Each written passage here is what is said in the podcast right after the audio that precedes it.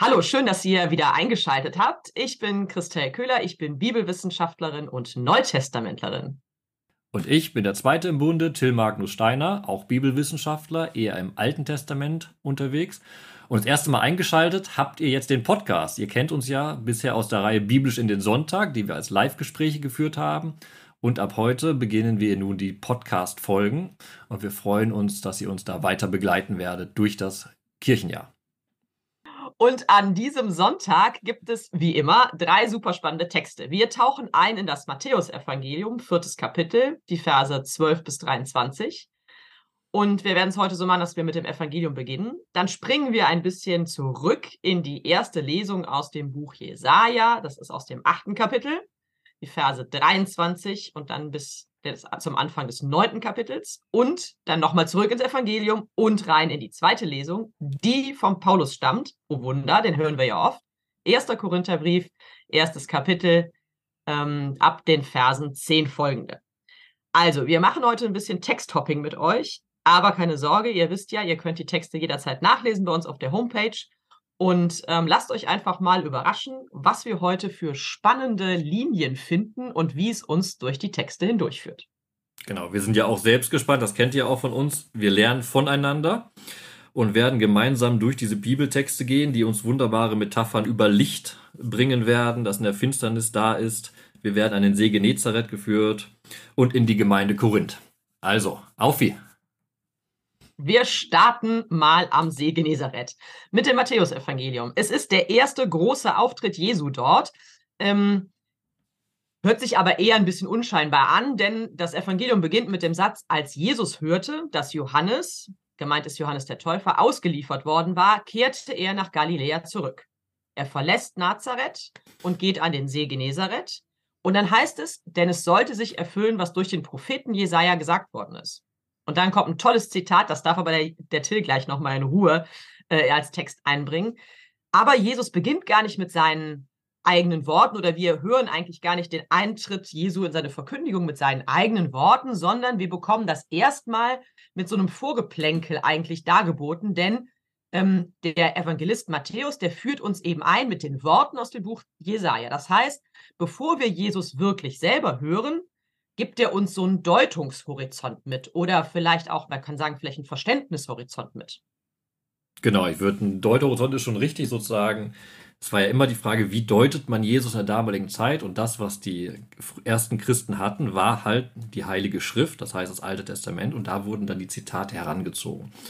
Bevor wir dann gleich rüberspringen zum Propheten Jesaja, will ich noch darauf hinweisen, dieser erste unscheinbare Anfang verweist nicht nur dann auf das die Lehre und das Handeln Jesus in der Öffentlichkeit, die fortan erzählt werden, sondern verweist uns sogar so, so mit dem Stichwort sogar schon darauf hin, wo es enden wird. Weil hier steht ja, als Jesus hörte, dass Johannes ausgeliefert worden war. Dieses ausgeliefert begegnet uns dann nachher nochmal, weil Jesus ja ausgeliefert wird an die Autoritäten im 20. Also er sagt, dass er ausgeliefert werden wird in den, im 20. Kapitel. Das ist ein sehr, sehr spezifisches Wort. Da gehen, wissen wir auch schon die Richtung. Aber bevor wir jetzt direkt aufs Kreuz gucken, gucken wir mit dem Propheten Jesaja eben erstmal ins Licht. Licht, das in der Finsternis aufstrahlt. Und damit springen wir dann schon in die erste Lesung, oder? Ja, ja gerne. Okay. Weil dieses Zitat, was wir im Evangelium hören, stammt eben aus Jesaja 8 und das ist passenderweise die erste Lesung am Sonntag. Jetzt möchte ich euch mal ganz weit wegführen, im Endeffekt zeitlich, weil dieser Jesaja-Text ist nämlich natürlich einige Zeit hineingesprochen, auch wie die Evangelien in einer Zeit geschrieben wurden für ein bestimmtes Publikum. Und dieser Jesaja-Text, wir haben schon gesagt, achtes Kapitel, rübergreifend ins neunte Kapitel, ist eigentlich ein bisschen weihnachtlicher Text, weil wenn wir weiterlesen würden dann im neunten Kapitel, die Verse 4 und 5, dann hören wir dann, denn ein Kind wurde uns geboren. Und wir springen irgendwie auch in eine andere Stimmung rein. Ich finde, das ist auch nochmal wichtig. Wir haben eben gesagt, das ist so der erste Auftritt Jesu bei Matthäus. Und damit verbindet man ja eigentlich irgendwie, es geht richtig was los. Ähm, wir denken auch immer an, jetzt beginnt eine neue Zeit, jetzt geht es um was Neues. Es geht um einen Aufbruch, das werden wir im Evangelium gleich auch hören. Aber die Stimmung im Buch Jesaja, du hast jetzt gesagt, es ist auch nochmal ein weihnachtlicher Text. Wir werden wirklich ein bisschen zurückversetzt, obwohl es gar nicht so lange her ist. in der Jahreszeit ähm, eher in nochmal eben so eine etwas düstere, vielleicht auch ein bisschen trübe Stimmung. Vielleicht auch Ja, du kannst radikal sagen, das Evangelium ist ein Aufbruch. Und wir bei Jesaja 8, wir sind da am Tiefpunkt Israels ein bisschen angekommen, weil die geschichtliche Situation ist genau die. Israel war damals aufgeteilt in Südreich und Nordreich und das Nordreich war untergegangen. Die assyrische Großmacht hatte das Nordreich besetzt, als Provinz besiedelt und es gab das Nordreich nicht mehr. Wenn wir die Verse vorher gucken, im Kapitel 8, sehen wir eine deutliche Notschilderung. Und selbst kurz bevor unsere Lesung am Sonntag anfängt, die fängt an im Kapitel 8 mit dem Vers 23b. Aber wenn wir dann ein bisschen vorher gucken, so Teil A, Teil Vers A, denselben Vers, da heißt es, doch das Dunkel bleibt nicht dort, wo Bedrängnis ist. Das ist nochmal genau diese Feststellung. Der Text spricht hinein in eine düstere Zeit, wo das Nordreich untergegangen ist. Und darauf wird dann genau verwiesen und dann klingen die Worte eben an, die wir im Evangelium auch anhören werden. Hier steht dann, wie er, also Gott in früherer Zeit, das Land Sebulon und das Land Naphtali verachtet hat, das ist der Untergang des Nordreiches, so hat er später den Weg am Meer zu Ehren gebracht, das Land jenseits des Jordan, das Gebiet der Nation. Und da sind wir, ne, wie beim Evangelium, nun in Galiläa angekommen, am See Genezareth. Und die geschichtliche Situation ist nun die, 722 vor Christi war das Nordreich untergegangen, 600 sagen wir mal 39, Zeit ist jetzt nicht so wichtig, wurde im Südreich ein Thronnachfolger geboren, Joschia, der als große Heilsgestalt dastand. Und er war derjenige, der Gebiete des Nordreiches wieder für das Volk Israel eroberte. Da war eine Aufbruchstimmung. Und das ist genau die Aufbruchstimmung, die uns dann wunderbar in der Lichtmetaphorik dargestellt wird. Das Volk, das in der Finsternis ging, sah ein helles Licht. Das ist jetzt nicht Joschia, sondern das ist Gott, das in der Bedrängnissituation nun wieder wirkt und Freiheit ermöglicht. Mit anderen Worten, es geht gar nicht um eine menschliche Rettergestalt oder um jemanden, der ähm, als Mensch quasi derjenige ist, der das ähm, alles mit sich bringt. Natürlich ist auch eine Hoffnung auf den ge äh, gelegt, aber es ist eigentlich im Hintergrund immer Gott der Handelnde und Gott auch der Hoffnungsbringende, auch an dieser Stelle. Genau, das ist wunderbar ausgedrückt, weil wir haben im Sonntag, am Sonntag in dem Text auf einmal eine Anrede. Du mehrst die Nation, schenkst ihr große Freude. Das ist genau die Gottesanrede, die pass da passiert. Und dann kommt vielleicht ein bisschen komisches Bild. Man freut sich vor deinem Angesicht, wie man sich freut bei der Ernte, wie man jubelt, wenn Beute verteilt wird. Und das sind genau die zwei be beiden Bilder, die wir in der Torah finden. Die Ernte ist ein Geschenk Gottes und ein Sieg im Krieg ist ein Geschenk Gottes. Und nun über beides oder beides ist die Grundlage für den großen Jubel, der klingen kann, genau wie du gesagt hast. Gott handelt, Gott ist dieses Licht in der Finsternis aufbricht und das geborene Kind, was wir am Sonntag nicht verkündet bekommen, aber was wir in der Weihnachtszeit ist sozusagen das Symbol dafür, der Anfangspunkt. Da sind wir jetzt wieder wie beim Evangelium bei der, bei dem, bei der Aufbruchstimmung. Das Kind symbolisiert den Aufbruch aus der Finsternis hin in das Licht. Und auch wenn hier nicht von dem Kind die Rede ist, geht es zumindest doch auch um einen Aufbruch, denn am Ende dieses Jesaja-Textes heißt es, denn sein, sein drückendes Joch und den Stab auf seiner Schulter, den Stock seines Antreibers, zerbrachst du am Tag von Midian. Also es geht darum, dass etwas zerbrochen wird im ganz bildlichen Sinne, aber dass damit auch ein Neuanfang möglich wird, ein Joch, das ähm, das hinweggenommen wird, der Antreiber, der nicht mehr antreiben kann. Das heißt, es gibt einen neue, neuen Bewegungsspielraum tatsächlich ja auch und damit auch die Chance, etwas neu zu gestalten. Und dann merkt man natürlich schon auch, ja. also ich wollte dich nicht unterbrechen, Entschuldigung. Ich wollte noch sagen, dass genau diesen, diesen, Brückenschlag machen. Siehst du, jetzt muss man, wir müssen uns besser koordinieren. Das merkt man schon. Ich hoffe, ihr verzeiht uns das beim Zuhören. Aber wir haben genau das. Im Jesaja-Text haben wir im Hintergrund die assyrische Großmacht, deren Stab zerbrochen wird, nun Befreiung möglich ist, der Übergang von der Finsternis ins Licht. Und jetzt drüben beim Evangelium haben wir genau, nachdem dieses Zitat kommt, wo ja auch die Lichtmetaphorik aufgenommen wird, Jesus ist dieses Licht, das in Galiläa nun aufscheint, kommt nun eben ein neues Reich, was verkündet wird. Jesus sagt im Vers 17, kehrt um, denn das Himmelreich ist nah.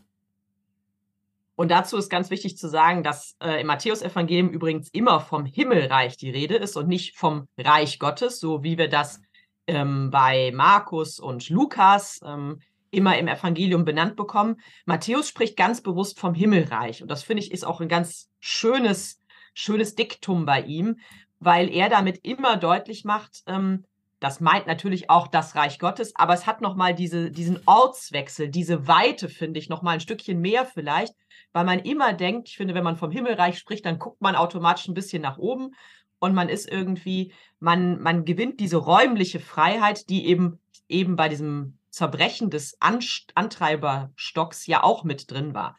Also das Himmelreich ist nah bedeutet ja nichts anderes als, euch ist eine Freiheit in Aussicht gestellt, geschenkt tatsächlich auch, wie wir merken werden am Auftreten Jesu, an seiner Verkündigung, jetzt schon ganz konkret. Am Ende des Evangeliums wird das schon sehr greifbar. Das ist so eine Art kleine Zusammenfassung des Wirkens Jesu. Da heißt es dann nämlich, er, er Jesus zog in Galiläa umher, er lehrte in den Synagogen, er verkündete das Evangelium vom Reich und er heilte im Volk alle Krankheiten und Leiden. Und dieses Heilen, das Umherziehen, das Verkündigen, das ist eben genau das, was in diese Weite des Himmelreichs hineinführen soll. Genau, das ist auch der wichtige Punkt, dass eben zu jeder Verkündigung auch das Heilen hinzugehört, dass eben nicht nur bei den Worten stehen geblieben wird, sondern allumfassend dem Mensch Heil ermöglicht wird und damit auch aufgezeigt wird, dass das, was da anbricht, dieses Himmelreich eben nicht diese weltliche, menschliche Kategorie ist, die eben oft unterdrückt und nicht befreit.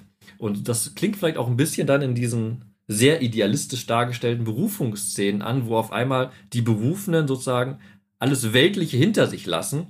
Die Brüder äh, Simon und Andreas, also beziehungsweise Petrus und Andreas, le legen ihr einfach ihre Netze nieder. Das, womit sie ihr Geld ihr verdient haben, womit sie ihren Lebensunterhalt verdient haben, legen sie einfach zur Seite und folgen Jesus. Radikal gedacht, idealisiert und jeder von uns wird sagen, okay, unsere Jesus-Nachfolge ist jetzt nicht so gestrickt. Aber es geht genau darum, dass sie eben ins Himmelreich nachfolgen. Sie kehren um und das ist eine ganz neue Kategorie. Eben dieses Licht, was jede Dunkelheit durchbricht. Der, und diesem Licht, dem folgen sie. Ich glaube, ob sie sofort ins Himmelreich äh, umkehren und sich dazu alles äh, zurücklassen, ob ihnen das so bewusst war, da würde ich noch mal ein Fragezeichen dran machen. Aber nichtsdestotrotz, sie hören ja diese Worte Jesu. Ähm, und offenbar, und das ist das, warum der Evangelist Matthäus dieses sehr programmatische Jesaja-Zitat voranstellt. Es scheint so, oder er möchte uns deutlich machen, diese Brüder, na klar ist das total idealistisch geschildert, aber diese Brüder scheinen Jesus zu erleben und in ihrem Kopf gibt es eine Art Klick. Und sie sehen ihn und haben das Gefühl, dass uns der Jesaja-Text vermitteln will, nämlich, das ist doch dieses helle Licht. Das ist doch ein Orientierungspunkt. Das ist doch jemand, auf den man sich verlassen kann, mit dem man mitgehen kann. Das ist vielleicht nicht alles schon so reflektiert und intuitiv in dem Moment erfasst. Es ist etwas, was natürlich erst im Nachgang und der weiteren Geschichte sich auch für diese, für diese Apostel zeigen wird. Aber der Evangelist schreibt im Nachgang, er ist 80 bis 90 nach Christus und natürlich schreibt er aus der Perspektive, dass die, die Apostel dann natürlich auch Stück für Stück erfahren, was es wirklich mit diesem Jesus auf sich hat. Uns als Lesern soll sofort irgendwie eine Deutung mitgegeben werden und deswegen dieses tolle Jesaja-Zitat. Genau, und ich möchte mal kurz auf die Berufungsszene. Wir haben ja einen Autor, der uns etwas erzählen möchte. Ja, eben schon zweimal das Wort idealisiert dargestellt. Ne? Wenn wir uns selbst in die Situation reinversetzen, wir würden nicht alles stehen und liegen lassen und nachfolgen. Würden wir jetzt mal abstrakt sagen. Aber der Leser möchte, äh, der Autor möchte uns damit eben sagen, guck mal, da ist irgendwas passiert, was sich sogar nicht mal beschreiben lässt. Der Grund für diese spontane Nachfolge ist gar nicht so da. Und das ist diese Leerstelle, in der wir uns dann hineinversetzen können und sagen können, okay, wenn wir jetzt die Berufenen sind an diesem See, was würde denn, was bräuchten wir, damit wir nachfolgen könnten? Und ich finde, da passt dieses Zusammenspiel mit dem Jesaja sehr, sehr schön. Da lesen wir ja, Du Gott mehrst die Nation, schenktest ihr große Freude. Man freut sich vor deinem Angesicht. Diese überwältigende Freude. Und das ist genau das, was irgendwie, was kann es Charisma nennen? Jesus, der dieses Himmelreich da verkündet, verkündet keine Bedrängnis, Unterdrückung, Gewalt. Er sagt nicht, dass da Feuer jetzt vom Himmel runterkommt. Und dieses Himmelreich ist Grund zur Freude. Und deshalb, diese Freude ermöglicht diese radikale Nachfolge. Nachfolge ist kein unbedingt der Leidensweg in dieser Berufungsszene, sondern erstmal ein Mitgehen aus Vertrauen, aus Freude. Und dieses Mitgehen, das ist eben was, was, das sehen wir hier an diesem Text sehr deutlich, was irgendwie nicht alleine funktioniert. Und am Ende geht es auch immer darum, dass diese Botschaft vom Himmelreich nicht irgendwie einen einzigen Verkündiger braucht. Und dass diese Botschaft eben auch nicht für einen konkreten Menschen gemacht ist, sondern dass die Botschaft viele Verkündiger braucht, viele Menschen, die sagen, wir lassen uns darauf ein und wir, wir teilen die gute Nachricht von diesem Himmelreich, das für uns da ist, einfach vielen Menschen mit. Und das ist der Moment, also sonst könnte Jesus ja auch einfach sagen, ich verkünde das Himmelreich und super, du hast es gehört und du hast es gehört und du hast es gehört. Aber die Idee ist, das Himmelreich zu verkünden und einzuladen in die Gemeinschaft, die er ja mit dem Vater ist, und zu sagen, kommt damit rein, seid selbst eine Gemeinschaft und deswegen hier an der Stelle rufe ich euch auch zu zweit zu mir als Brüderpaare. Und was auch einfach gewesen wäre, Jesus hätte auch einfach sagen können, so, ich schreibe euch ein Buch, da steht alles drin, was ihr über das Himmelreich brauchen müsst, verteilt das Buch. Aber das ist ja gerade das. Jesus selbst hinterlässt kein Testament, er hinterlässt keine Schriften, sondern er beruft Gläubige. Er beruft jemanden in den Glauben und diese Person gibt Glauben weiter. Und das ist eine Kette, die sich bis heute fortgesetzt hat. Wir schenken Glauben weiter, weil wir Glauben geschenkt bekommen haben. Und das ist, wie unser Christentum funktioniert. Und deshalb sind diese Berufungsszenen auch so interessant und so wichtig. Und auch wenn sie idealisiert sind, aber sie rufen uns ins Gedächtnis, dass da Glaube weitergegeben wird, beziehungsweise Nachfolge in Nachfolge folgt.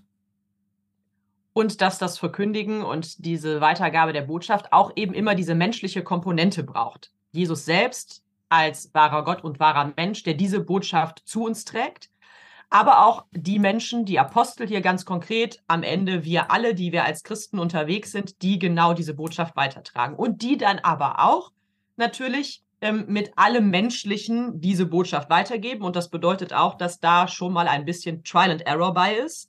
Mal gelingt es mit dem Verkündigen, mal nicht. Und mal brechen auch diese ganz normalen und banalen menschlichen Dinge durch. Auch bei denjenigen, die Christen geworden sind, die verkündigen etc. Und davon handelt genau die zweite Lesung am kommenden Sonntag, also die Lesung aus dem ersten Korintherbrief. Denn da hat es Paulus tatsächlich mit dem sehr menschlichen irgendwie in so einer christlichen Gemeinde zu tun. Das ist im gesamten ersten Korintherbrief der Fall. Wir sind ja in der Mitte des ersten Jahrhunderts.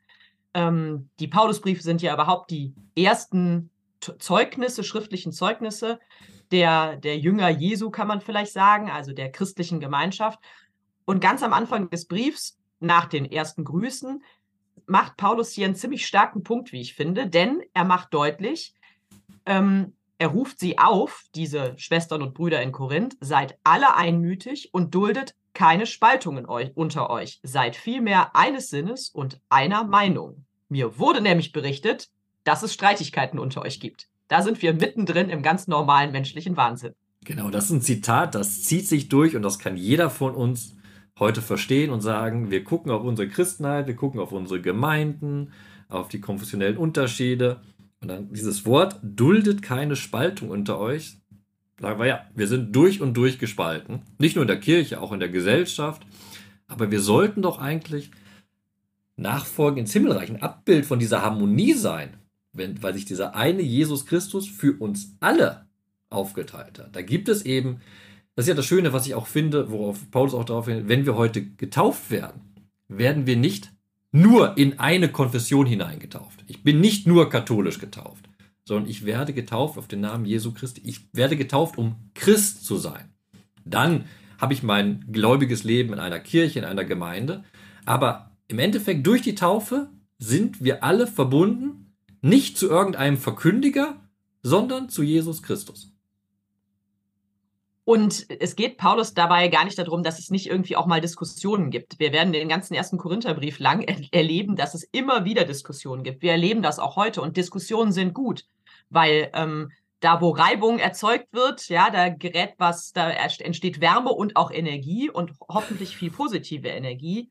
Paulus hat hier allerdings ein bisschen das Problem, dass es Diskussionen gibt, die eben, so wie Till auch schon gesagt hat, zu Spaltungen führen. Und damit ist eigentlich nichts anderes gemeint als das, was wir im Moment vielleicht sehr häufig erleben, dass es irgendwie eine Lagerbildung gibt und Grabenkämpfe. Paulus schreibt hier, der eine hält zu Paulus, also zu ihm, die anderen halten zu Apollos, das ist ein Grieche, der verkündigt hat, offenbar sehr charismatisch. Die anderen halten zu Kephas, also zu Petrus, vielleicht eher judenchristlich angehaucht. Die letzten zu Christus, Das dürften Menschen sein in der Gemeinde, die sich auf so eine ganz Unmittelbarkeit der, der Erkenntnis Jesu berufen, die also sagen, wir brauchen überhaupt niemanden, der uns hier auch nochmal eine Hilfestellung im Glauben gibt, etc. Das heißt also, wir haben hier so vier Gruppen, die er offenbar kennengelernt hat in der Gemeinde von Korinth oder auch von denen er gehört hat. Und alle beanspruchen aber für sich, wir sind die Richtigen. Und das ist ein Problem, wenn man nicht mehr theologische Meinungen austauscht, sondern wenn man sagt, ich habe die Wahrheit. Und das ist genau das, was Paulus an der Stelle sofort direkt am Briefanfang hier der Gemeinde mitgibt und sagt, Leute, zieht euch nicht in irgendwelche Gräben zurück, bildet keine Lager, sondern behaltet den Fokus. Und den darfst du jetzt noch sagen, Till. Äh, den Fokus wollte ich nochmal, ich mache nochmal einen Umweg, Entschuldigung dafür, aber ich wollte nochmal genau diese Spaltung aufgehen, die allein durch die beiden Namen, ne? durch Apollos und Kephas, wie du gerade gesagt hast, da kann man schon ne, ziehen. Das eine ist eher judenchristliche Theologie, das andere vielleicht hellenisierendes Judentum oder heidisches Christentum, was da entsteht. Und das ist eine Position. Wir wissen in der Kirchengeschichte, dass diese beiden Positionen ja auch irgendwie vermittelt wurden durch ein Apostelkonzil, dass die junge Kirche verschiedene Theologien hatte und mit diesen Theologien arbeiten musste. Das war in einem Großen so und das war in der kleinen Gemeinde so. Und das ist genauso bis heute da. Und was du richtig gesagt hast, die Lösung liegt doch gerade darin, keine dieser Positionen zu, für absolut zu erklären, sondern das zu machen, was Paulus seine eigene Position nachher sagt. Es geht nicht darum, wie er sagt, wer euch getauft hat, wer jetzt euer großer Guru ist sozusagen, sondern es geht darum, woraufhin ihr getauft seid. Im Endeffekt, Paulus äh, formuliert das anders, sondern es geht darum, das Evangelium zu verkünden. Jetzt hat jeder von uns auch ein bisschen eine andere Sicht, jeder hat so ein anderes Bild von Jesus, ein anderes Gottesbild, aber verkünden im Kern doch alle dasselbe als Christen. Und darauf muss man konzentrieren und die Unterschiede ermöglichen uns in der Diskussion, unser eigenes Gottesbild zu erweitern. Aber es wird ein Problem und zu einer Spaltung, wenn eine Position sagt, so, nur so wie ich und nicht so wie du. Und dann funktioniert keine Gemeinde vor Ort, aber so funktioniert auch keine Weltkirche. Wenn man nicht gemeinsam diskutiert, verkündet man auch nicht mehr. Und Paulus ruft ganz eindeutig am Ende seines äh, oder des kleinen Abschnitts, den wir jetzt hier lesen, er ist ja noch nicht am Ende des Briefes, aber er ruft hier ganz deutlich dazu auf und sagt auch, und das finde ich ist auch nochmal spannend, denn Christus hat mich nicht gesandt zu taufen, das, das ist ja ganz wesentlich. Also nicht die Taufe ist hier das ähm, Gemeindebildende ja im ersten Moment, sondern das Evangelium zu verkünden. Das heißt, wichtig, um Teil der Gemeinschaft zu sein, ist auf jeden Fall erstmal das Evangelium gehört zu haben und anzunehmen. Die Taufe ist dann erst ein nächster Schritt. Also Christus hat mich nicht gesandt, das zu taufen, sondern das Evangelium zu verkünden, aber nicht mit gewandten und klugen Worten, damit das Kreuz Christi nicht um seine Kraft gebracht wird. Okay, es ist ein bisschen Fishing for Compliments von Paulus. Das macht er ja gerne, weil er sagt, aber nicht mit gewandten und klugen Worten. Schreibt aber ellenlange Briefe und die sind ja durchaus gewandt und klug. Aber so ist der Paulus. Bescheidenheit ähm, ist so das eine bei ihm. Ähm, aber was er damit sagen will, will ist, ähm, also bleibt, bleibt mit dem Blick auf das Wesentliche, damit das Kreuz Christi nicht um seine Kraft gebracht wird. Wenige Verse später wird er nochmal sehr deutlich die Botschaft vom Kreuz verkünden und sagen, für die einen ist es Torheit, für die anderen ist es ein Ärgernis. Für uns aber ist es genau das, was Leben ausmacht.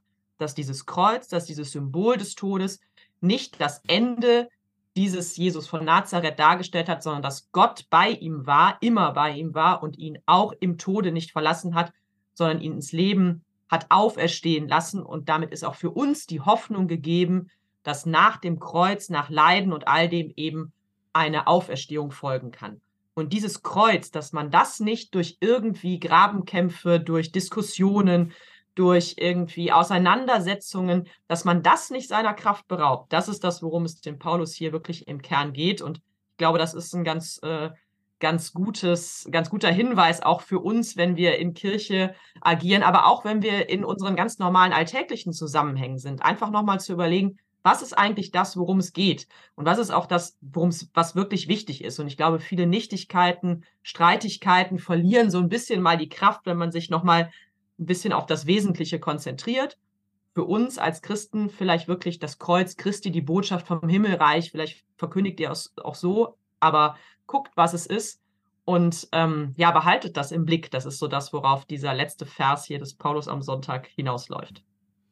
Und das ist die Linie, die ich am Ende jetzt noch ziehen möchte zwischen den drei Texten, das nochmal zu verdeutlichen, was du gesagt hast, nur am Text.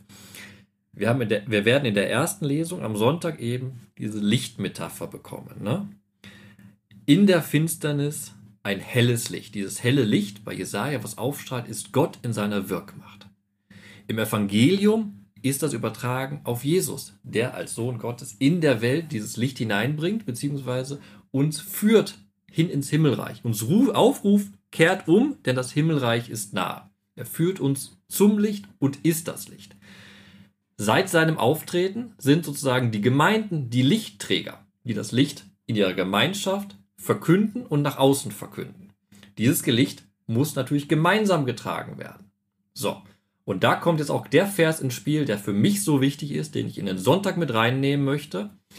Das ist nämlich nicht wie ich es mir zuerst aufgeschrieben hatte, duldet keine Spaltungen. Das habe ich erst Das ist ein klasse Satz, der gilt immer. Den muss man immer mitnehmen.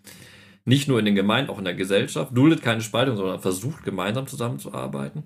Sondern, das ist mir gerade bei unserem Gespräch nochmal aufgefallen, als ich in den Text reingeguckt habe, dieser, diese kurze, wunderbare Frage im ersten Korintherbrief, erstes Kapitel, Vers 13, ist denn Christus zerteilt?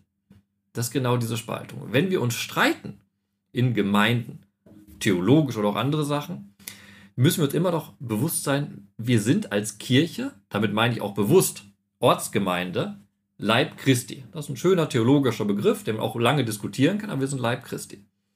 Durch Spaltungen tun wir so, als wären wir nicht mehr ein Leib, sondern wir zerreißen sozusagen die Einheit, an die wir doch glauben, dass wir gemeinsam Jesus Christus nachfolgen, dass wir auf seinen Namen getauft sind und doch Christen sind. Wir sind alle gemeinsam Christen egal wo unser Gottesbild gerade herrscht wird oder welcher Konfession wir folgen, wir haben den gemeinsamen Kern, der positiv gesagt der Kleber ist, der uns zusammenhält und der uns immer wieder daran erinnert, dass wir Christen sind und warum wir Christen sind, eben weil wir glauben, dass in aller Dunkelheit dieser Welt, in aller Bedrängnis, eben dieses helle Licht aufgeschieden ist und weiter scheint und uns immer noch heute zuruft, kehrt um wenn es bei euch Spaltung gibt, kehrt um, denn das Himmelreich ist nah.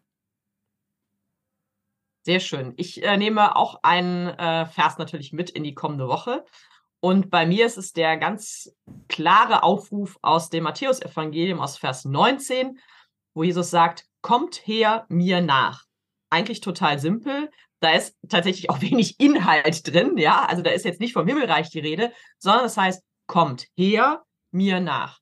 Und wenn man das in dem, in dem Gesamtszenario des Evangeliums vom Sonntag nochmal sich anguckt, kommt her heißt, kommt her, hier ist dieses, dieses, dieses Licht, dieser Hoffnungsschimmer. Da ist das, was ähm, aus dem Schattenreich des Todes hinausführt, aus dem Dunkel hinausführt. Ja, ihr dürft mich ruhig auch als Orientierungspunkt benutzen, steckt für mich da drin, kommt her und mir nach. Das bedeutet aber auch, ich werde am Ende nicht der Einzige sein, der diesen Orientierungspunkt bietet, sondern ihr, wenn ihr mit mir kommt, ihr werdet eben selbst zu Orientierungspunkten werden, zu Ankerpunkten. Ihr werdet auch äh, tatsächlich in die Rolle kommen, ähm, dass ihr Menschen helft, ähm, ihren Lebensweg zu finden, ihren Glauben zu finden und irgendwie ein gelingendes Leben zu führen.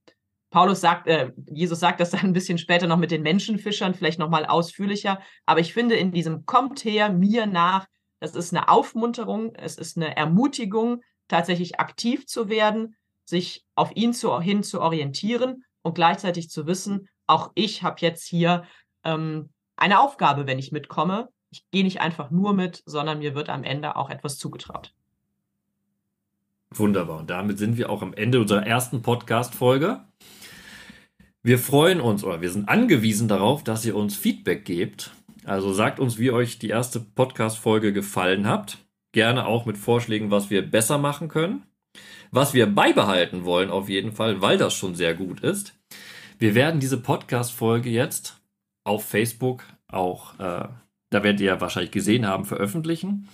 Und so wie wir gerade die Verse geteilt haben, die wir in den Sonntag und diese Woche mitnehmen wollen, würden wir uns freuen, wenn ihr auf Facebook dann unter dem Post, wo die Podcast-Folge äh, veröffentlicht ist, eure Verse schreibt, die euch bewegen, die euch wichtig sind. Wie ihr habt, könnt ihr einfach den Vers schreiben oder gerne auch eine Erklärung dazu. Und der zweite Punkt, das ist auch der Ort, wo ihr eure Fragen stellen könnt. Ne? Normalerweise bisher hatten wir es ja immer im Live-Gespräch, dass ihr direkt eure Fragen schreiben konntet. Nun wollen wir euch aber weiterhin ermöglichen, Fragen zu stellen. Nicht nur Fragen zu stellen, sondern auch Gedanken, die ihr selbst beim Hören des Podcasts bzw. beim Lesen der Texte gehabt habt, zu teilen. Also freuen wir uns darauf, wenn ihr da Fragen und Gedanken einfach auf Facebook in die Kommentare reinschreibt. Nicht nur für uns, sondern für alle, die das dann lesen können. Dann bleibt uns nur noch zu sagen, schön, dass ihr uns zugehört habt und viel Freude beim Lesen der Texte. Bis nächste Woche. Tschüss.